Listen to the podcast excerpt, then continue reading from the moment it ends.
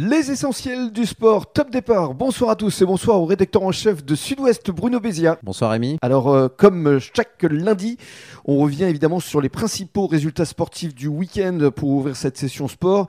Il y a de la matière parce qu'il y avait euh, deux matchs de rugby euh, très importants, notamment déjà pour le RCBA. Voilà, beaucoup de matière effectivement ce week-end. Euh, le RCBA qui tient enfin sa victoire. Ça a été chaud contre Limoges, Mm. à domicile à Bonneval. hein. C'était quand même un poids lourd de, de cette poule.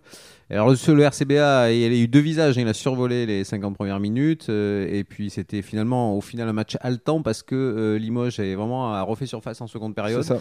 Et euh, ils ont bien failli se faire battre le RCBA, mais ils l'ont porté d'un tout petit point, 29 à 28. Ça 29 va à 28. ouais, beaucoup moins bien pour les espoirs du RCBA, euh, battus très Ouais. très largement, 61 à 0. Fanny euh, contre Périgueux. Contre Périgueux, absolument. Mais il faut savoir quand même que le buteur de Limoges a manqué la Ouais, dernière pénalité à la toute dernière seconde. Ils ont eu très chaud. Et ils ont eu très chaud. Hein. C'est joué de Mais très c'est très une peu. victoire importante. Victoire très importante et bravo au RCBA, donc victoire 29-28.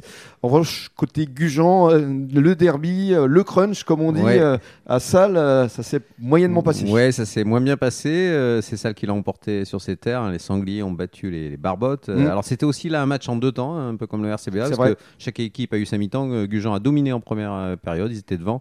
Ils se sont fait rattraper et devancer en, Mm. en seconde mi-temps et ils finissent 20 à 30. C'est donc la deuxième victoire à domicile pour les Salois, alors que pour Gujan, qui sont plutôt en fin de, de poule, c'est Mm. il va falloir gagner le prochain match. C'est ça, Et les espoirs de Gujan, eux, euh, ont également perdu 28 à 15. 28 à 15. Et il faut savoir, pour revenir à l'équipe première, qui menait quand même 17-3 Ouais. à la mi-temps. Ouais, absolument. Donc euh, c'est vraiment euh, dommage. On passe maintenant au ballon rond. Football. Le FCBA se déplaçait à l'entente bouée bonne rencontre. C'est ça, voilà, il y avait une division d'écart, mais malheureusement c'est une défaite pour le FCBA de 1.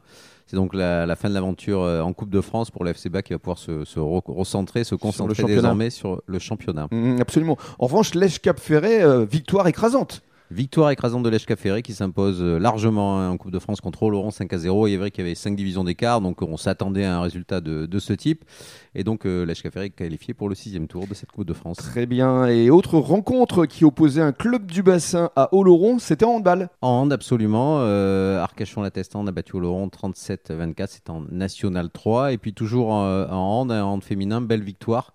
Euh, en. National 1 de Mios Biganos 29 à 17 qui se déplaçait à La Roche-sur-Yon samedi, invaincu. Ouais. Le club de Mios Biganos. Il cartonne. euh, voilà, il cartonne et il conforte sa première place au classement de cette poule. Et on en parlera justement au cours de la semaine avec l'entraîneur euh, des filles euh, de Mios. Ce sera jeudi.